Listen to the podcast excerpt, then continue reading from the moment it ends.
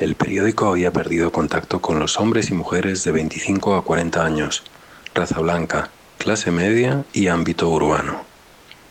Los directivos estaban preocupados. La media de lectores andaba por los 50 y pico. En la sala de juntas un embudo de luz se proyectaba contra una pantalla.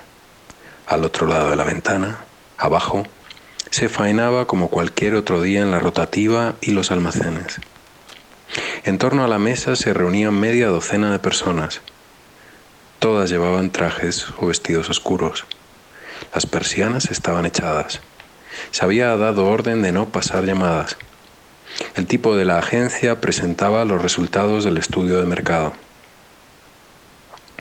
Comentó gráficos, desglosó estadísticas, se centró en las causas que explicaban nuestra supuesta dispersión.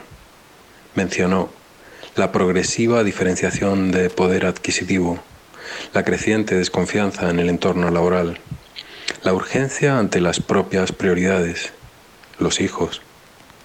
En contra de lo que sucede con las revoluciones, que siempre estallan en días concretos, el colectivo en cuestión fue, es decir, fuimos, perdiendo poder discretamente a lo largo de los años. Argumentó esta teoría con una retaíla de números.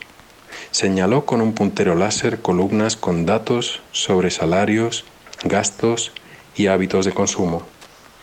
Nos llamó el Target. Hola, soy Bruno Galindo, escritor. Les he leído un fragmento de mi novela El Público, publicada en lengua de trapo.